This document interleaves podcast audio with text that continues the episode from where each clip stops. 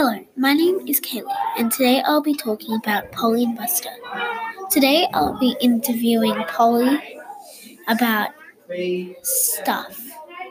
Okay, I'll read you a little bit about Polly and Buster. Polly was almost going to say boring, but catches herself just in time, all the same. When she looks around at Aunt Hyda's simple home, she can't really understand why such a powerful and adventurous witch would choose to live here. I don't know, Aunt Hyda says, shrugging. I arrived here six years ago and just fell in love with the place. Everyone here is kind, and it didn't take long before I found myself minding all the kids.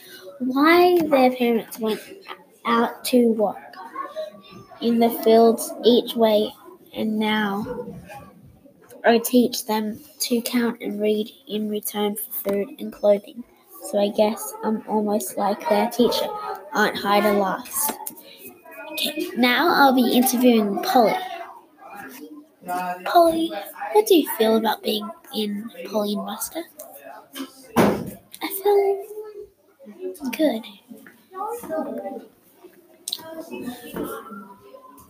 Why? Why are you?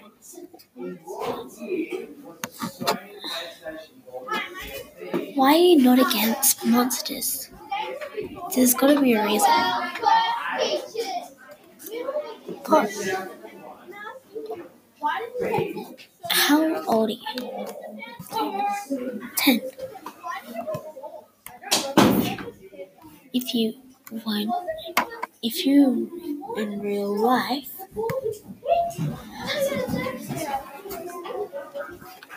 you so Polly. Um, why would you? Why would you? sus- Why would you be so bored?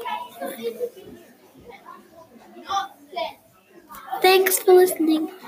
If you want to hear some more, go to our next YouTube channel.